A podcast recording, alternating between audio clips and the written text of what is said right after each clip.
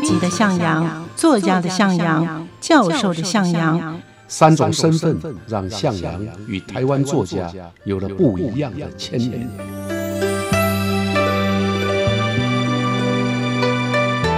听向阳与徐凡谈他的作家朋友们在写作这条路上，生命与创作如何交织出最灿烂的光芒。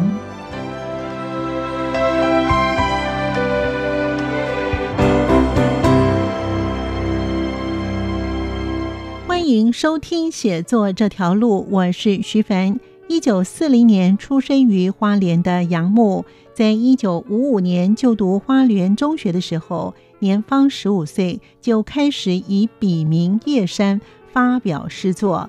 六十多年来，他的创作生涯繁复多变，从未间断过。诗与散文并茂，见及评论都蔚为繁花，已经超过了五十多种。他曾先后获得吴三连奖、国家文艺奖、美国纽曼华语文学奖、马来西亚花纵文学奖以及瑞典禅奖的肯定。他除了文学创作成就之外，他在学术跟教育的领域也颇有建树。在今天的节目当中，我们就跟着作家向阳老师的脚步，一同去认识。根植台湾的文学巨树杨牧，欢迎收听。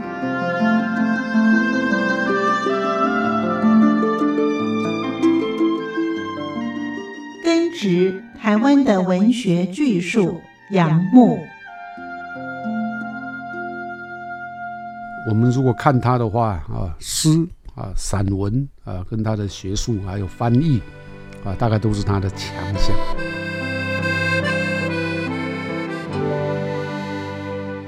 朋友们收听写作这条路，我是徐凡，我是向阳。今天呢，向阳老师呢要让我们一起了解的，哇，这个是大咖在文学的巨树啊，所以呢，根植台湾的文学巨树杨牧。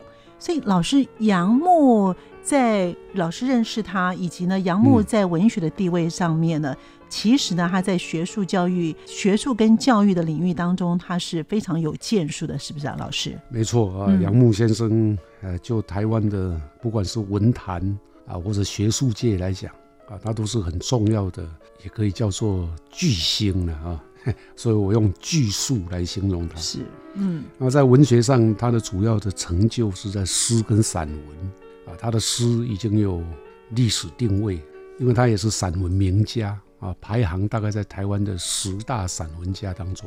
那在学术上面呢，他是研究《诗经》，所以长期以来，大概像中研院，他也担担任过所长，所以长期以来啊，在学界也受到相当的重视。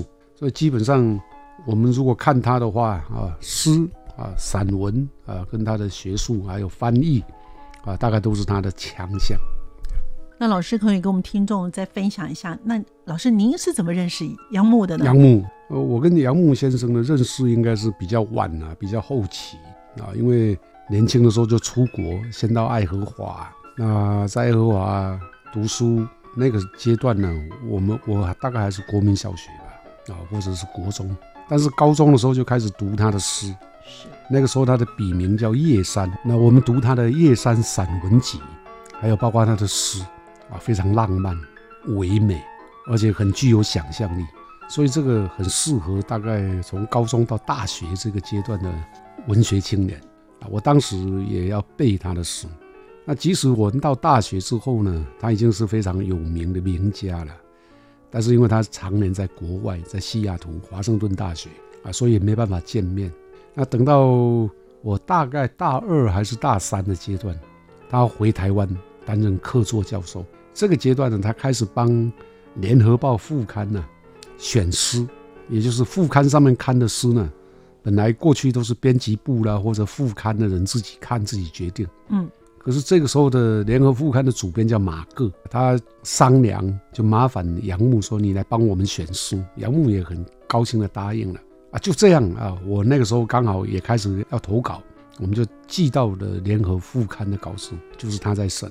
那他有一个在今天来看呢，我觉得很不得了的，就是他啊，那个时候的第一优先呢是考量那个时候的大学生的诗人。好，我我刚好就在这个坡里面，像台大有罗志诚啊、杨泽，那师大有陈理啊，文化有像我头，还有杜野、刘克襄等等，他都优先的采用啊。那正大有陈家代啊，所以在这个过程里面呢，我们就开始受到了，因为当年的报纸影响力很大，百万份的大报，你看一首诗啊，那个礼拜就从马路上就一大堆人跟你道贺了，因为大家都看报纸。啊，所以就很快，年轻的诗人就就成名了。嗯，那这就是他对年轻人的栽培啊。大概我是在这个状况底下跟他有了接触，不过他还是常年在海外嘛。嗯，那真正跟他很熟呢，就是等到后来他回东华大学啊，在那边担任文学院的院长。那一年刚好我也到东华大学，在这个原住民主学院教书，我在那边待了一年。哦，那他是院长，所以。这个接触的机会就更多了。所以呢，老师在念高中的时候呢，就念了杨牧的诗啊。因为那个时候老师刚才有讲，他的笔名就叫做叶山了。对，他的名字取的为什么像女生？哈，这个叶，因为杨牧的姓啊，他的本姓王啊，姓王，他的爸爸却姓杨啊，所以啊，那当当然这个笔名是浪漫的笔名，是，所以跟他写的一些诗啊也很像。但是其中尽管是浪漫呢，他也有他写的非常可以说成熟的地方。比如说，一九六四年，一九六四年他还在读东海大学吧，当时他就写了一首给时间的一首诗。那这首诗呢，就是用浪浪漫的笔法，但是他很深刻哦。我先把它大略的念一下。他因为他谈时间啊，所以时间会牵涉到遗忘。他的诗是这样写的：告诉我什么叫遗忘。什么叫全然的遗忘？枯木铺着，奄奄宇宙衰老的青苔，果子熟了，地落明然的大地，在夏秋之交，烂在暗暗的阴影中。当雨季的蕴含和鸿雁，在一点挣脱的压力下，突然化为尘土；当花香埋入丛草，如星运。钟乳石沉沉垂下，接往上升的石笋，又如一个陌生者的脚步，穿过红漆的园门，穿过细雨，在喷水池畔凝住，而凝成一百座虚无的雕像。它就是遗忘，在你我的双眉间踩出深谷，如没有回音的山林，拥抱这个。原始的忧虑，告诉我什么叫记忆。如你曾在死亡的甜蜜中迷失自己，什么叫记忆？如你熄去一盏灯，把自己埋葬在永恒的黑暗里。哇！你看这个虽然很浪漫呢，可是它很深刻。深刻的原因是它谈两个东西，一个叫遗忘，一个叫记忆。嗯，一开头谈。遗忘时间会让我们遗忘很多啊，值得怀念的，包括经验，包括图像，包括过去的人生啊。可是记忆呢，就在时间的过程当中，当他来到了晚年的心境的时候，这个时候你回过头去看你过去的人生，或者回过头去看你过去的自己，那他就再现了一个时间可以被感受，你从死。到生啊，从生到死，不断的循环。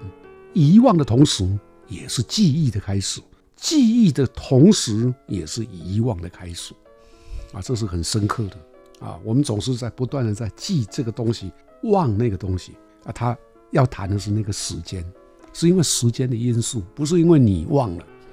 哇，所以老师，那您在念高中的时候就喜欢他的诗，他的诗对您的。对你以后的影响也很大。音乐的部分啊，他的诗有很美丽的音乐性，还有另外一个就是想象，就是他的意象的使用，他常常会有开创出新的感觉。对，对我们年轻刚开始写作的人来讲啊，是一种也可以叫做魅惑，一种魅力诱惑。哦，所以老师呢，后来呢，在他回来台湾台大任教的时候，老师也写了一首叫做。或者燃起一盏灯，也是情诗啊，就跟他的很像。对，哎，或者你这个来，我便为你燃起一盏灯。啊，但是我已经忘掉我怎么写，我只记得第一句啊，哦，这是第一首啊，嗯。一进去也很快就看了。我那时候还不知道是他在选，这我真的还不知道，哦。因为他不是在我们学校，我在华冈嘛，嗯嗯。他那时候应该是在台大。看出来之后呢，我们这种小毛头，那时候才二十岁，看出来的笔名啊，我叫向阳嘛，嗯，是用我们的亲手签名哎，这个在任何地方都很难。你小毛头怎么用他的签名式呢？签名式通常是大作家了，像余光中，对不对？哦那哦，你会看到那种钢笔签名在报纸上印出对来。对对对，我们那年代，杨牧就用这种方式，所有的年轻人全部用签名。好特别哦，哈。对呀，对呀。好，那所以老嗯师对于他的著作，因为他后来老师刚才有讲，也有提嗯到说，他后来他就是对于战后的世代的诗人啊，就譬如像说像老师您啦，还有杨泽啦、罗志诚啦，呃，哎对，陈家代、陈陈黎、陈陈逸之嗯，哎，他这些慧眼啊，果然这些都是我们现在后来都是大家了，对，是，因为他们现在都六十岁了，很恐怖。哦，我们现在讲的那个年代是他们才二十岁，大学生。哇，可是现在在这个录音室里面谈的人呢，他已经是六十多岁，有的到六十五六岁了。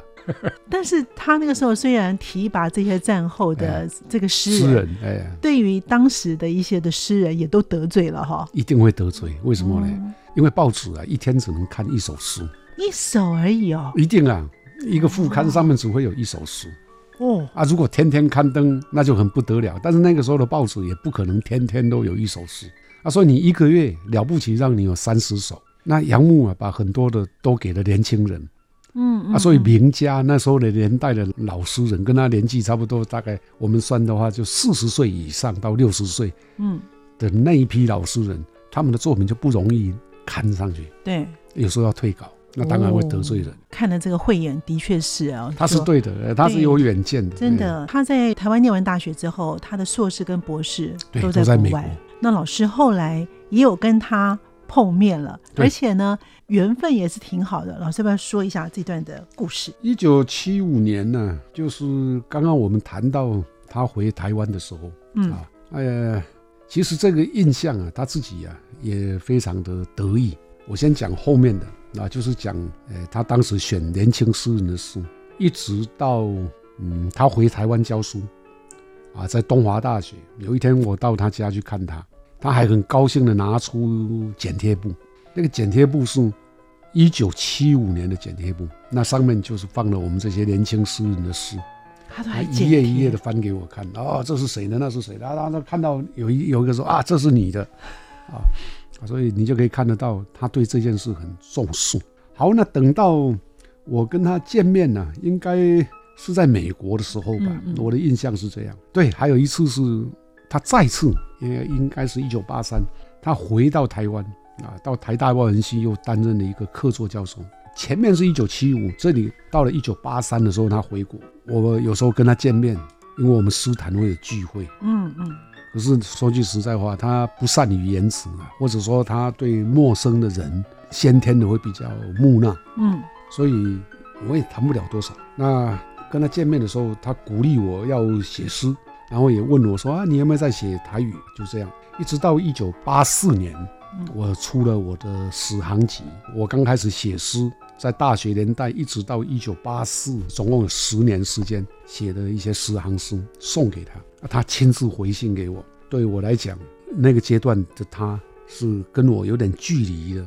嗯，一个大嗯诗人，然后话讲的很少，但是会鼓励我，就这样的一个诗人。嗯，所以老师他的回信到现在都还是收藏的很好。对啊，回信应该也有部分是客气吧？啊，他说你寄十行集给我，我已经拜收了哈。啊，你的诗大概在诗刊呐、报纸都读过了。他称呼我叫吴兄呢，啊，所以也是很客气的人啊。嗯追求风格，因为我那时候要用诗行来当风格啊，啊，嗯非常感佩。嗯啊嗯那怎么样怎么样？然后跟我说他在台湾的工作就要结束了，啊，如果离去以前能够见面，应该是很好的。就这样，嗯嗯大概就谈这个。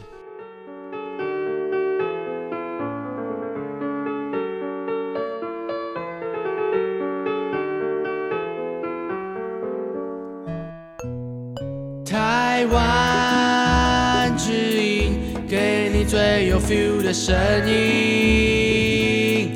中央广播电台。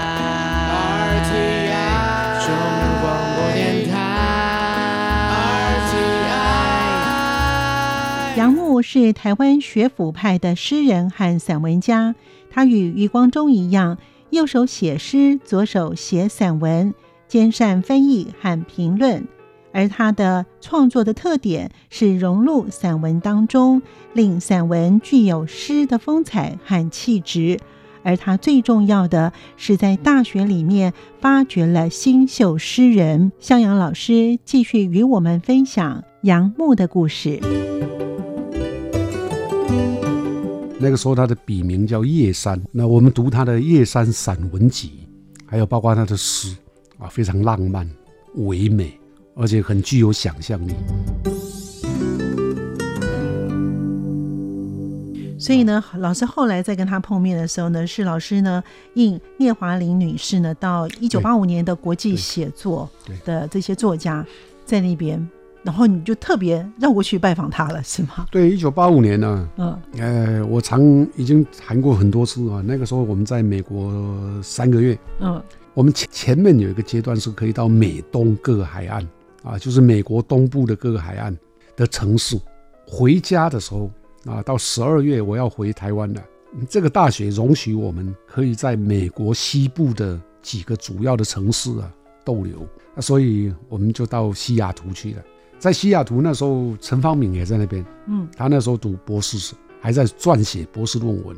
我跟杨青树，我们两个一起到爱荷华，晚上就住在陈方敏家里。他应该不管是他租的或者他买的都好，反正就住他家。那第二天呢，因为陈方明邀请我跟杨青树跟当时的留美的学生会的同学演讲。嗯，讲完以后呢，陈方明就问我说：“啊，杨牧现在应该在研究室，想不想去看他？”我说：“好啊，当然是很好啊，我们就去了。”哦，我们就去看他。那一天是下午。那杨牧先生呢，坐在研究室里面，我们敲门，而且他我们进去以后啊。他看到我们呢，很高兴啊，非常高兴啊，所以当时呢，他就问啊，来美国怎么样？我们说要回去的，要回去的，三个月，当然就是客气的谈话。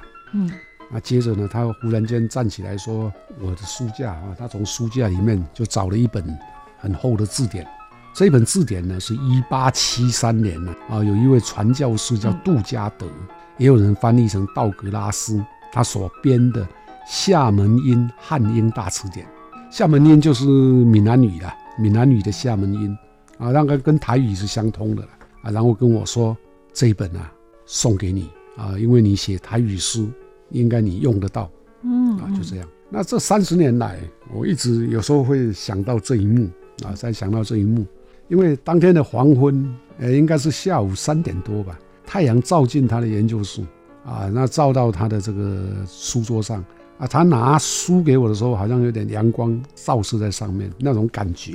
那对我来讲，虽然杨牧不用台语写书，可是他关心一个写台语诗的年轻人啊，他把他一本还蛮蛮重要的字典送给这位啊，所以对我来讲。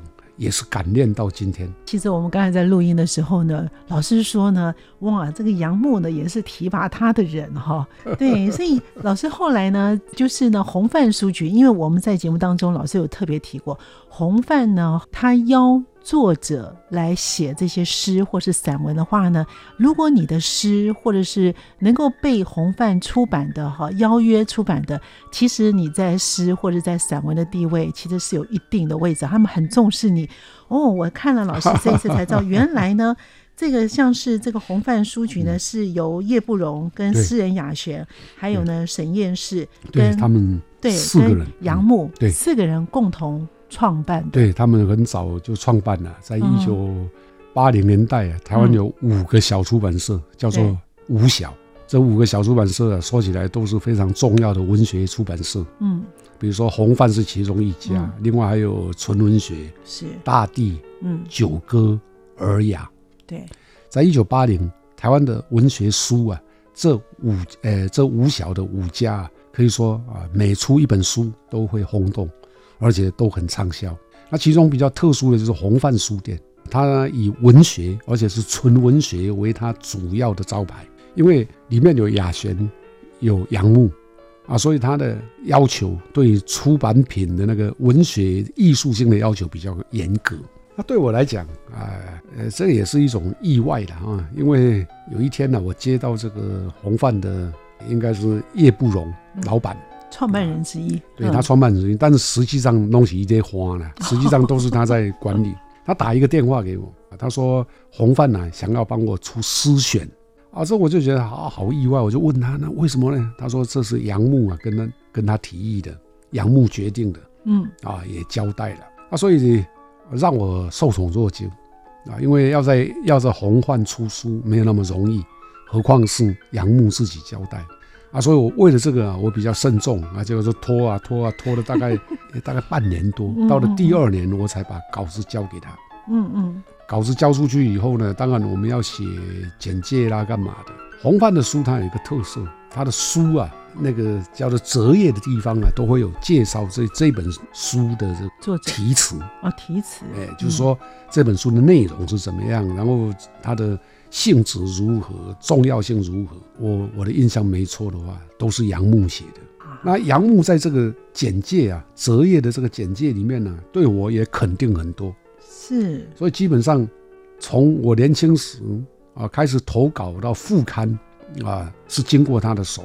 到了我中年的时候出版《向阳诗选》啊，在红帆书店啊，是因为他的赏识，这个就叫一路提拔啊，这个。你很难解释什么原因，因为其实我跟他就是只有书信往来，他常年在国外啊，我在台湾呢，嗯，可是为什么会有这样的一种？就是频频的照顾啊，我想这就是一个缘分吧。嗯，除了缘分之外啊，应该是老师自己本身在文体方面哈，他也看到老师呢在这个后辈当中呢是呃不可多得的人才之一啦 哈。那其实老师呢，因为老师其实在以前的书上面啊，都会有字刻的版画，所以我也很好奇，老师你版画是从什么时候开始学的？应该是一九九一。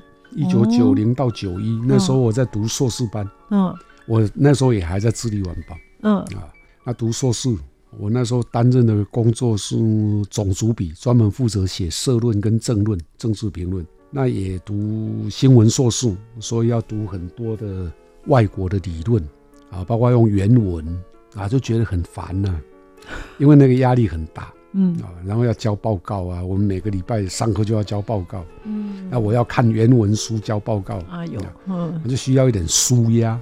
啊，看到木头啊，觉得还不错，拿木头来刻应该很好，因为比拿拿刀子去刻自己的手还好，所以就拿木头来刻，就这样会开始做版画。哦，就一直到现在嘛。对呀，没有，现在没有了。现在没有了，大概已经停了二十年了。哦，那是我大概四十岁左右的事。所以老师那个时候的版画都应该刻了不少哈，都留刻了十二，到现在为止才十二幅。哇，不容易耶！好，所以老师呢，这个封面呢，用老师自己刻的版画，对，用平埔母子，为什么要特别选平埔母子啊？啊，因为特别的意涵吗？也没有什么特别意涵啊，因为。就是搭配着我的诗，那我这个叫向阳诗选，它不是我的诗集呀。嗯，基本上它就是什么样，把过去我从年轻的时候的每一个阶段的诗，选比较我满意的放在这一个诗选里头啊。所以当时交给洪范的这个还有新的作品叫做《乱》，后来又出了一本诗集，就叫《乱》。我想这样的一个结果，那个年代我要出了，我就想封面的假设有可能我自己来刻，不知道怎么好不好。我就问叶先生，他说可以啊，你就刻一啊，我就刻了这一个给他。你看这样很好啊，我自己的书用我自己的版画，真的不是很好吗？对，好有意义啊哈。对啊，而且又在红范出哈，然后又是平埔母子啊，那个是一个表示我对台湾的过去啊，平埔族。啊的一种关心。后来呢，在一九九九年呢，联合副刊呢有评选为台湾文学经典三十里面呢，那有一个有两本书哦，就是杨牧他横跨的散文跟新诗哦。老师在这一篇这个当中，老师也有写一些文章，对吗？对，一九九九年呢是文建会啊，那时候叫做现在的文化部那文建会当时呢就想说啊，台湾文学要重视，所以委托了《联合报》副刊呢票选一些台湾文学的经典名著，但是它只只限三十本，呃，所以很难哦，因为从一一九二零年代开始，一直到一九九九年，就是快两千年了，大概有七十年的时间。好的作家很多，好的书也很多，也是经典名著很多。嗯，所以联合副刊就先选了几个人啊，大概七个了，我印象没有记错的话，我们先做一些初步的推荐。那推荐当然会超过三十，也许是六十本，也许九十本。嗯，然后呢，在联合副刊呢又请什么？当时在国中、高中吧教国文的老师啊，他们来票选啊。那杨牧一个人就进了两本，三十本，一个人进两本就十五分，就十五分之一啊，这是很恐怖的啊！他的诗也有他的，散文也有他的，他的散文集那时候选入的叫做《搜索者》，那诗集呢是《传说》。嗯，后来文建会为又为了这个又办了一个研讨会，一样由联合副刊主办，那我就发表了一个论文，就是谈他的传说。那我觉得那个时候我在写这篇论文的时候呢，其实就不管是杨牧的散文或者诗，我就想杨牧，我在看他的文章的时候，他经常说他用树来比喻他自己，嗯啊，说我就像一棵树那样啊，所以我那这个文章呢就提到说杨牧啊喜欢用树来自喻啊，就好像他擅长采取寓言跟比喻，用寓言来寄寓他的幽情。用比喻来寓意天地的景象。我看他的诗，看他的散文，感觉到在他交错的这个文字当中呢，透露了他的生命跟认同啊，也显映着他来自土地。这个土地是台湾，是历史也是台湾的色泽。所以我读他的传说啊，先看到的就是一棵树啊，那最后呢，带着甜美的他自己的诗也讲，叫做像一排钟声。童年似的传来，那就发现他是种在台湾的土地上啊，一点也没有隐瞒的一棵大树。所以我就在一篇文章当中提到，就把它称为。根植在台湾的文学巨树，向老师让我们一同认识了这非常重要的作家，在台湾文学家当中的他的地位非常的重要哦。对，就是呢，向老师心目当中的杨牧是根植台湾的文学巨树。好，感谢听众朋友的收听，也感谢向阳老师，我们下次见了，拜拜。好，谢谢大家。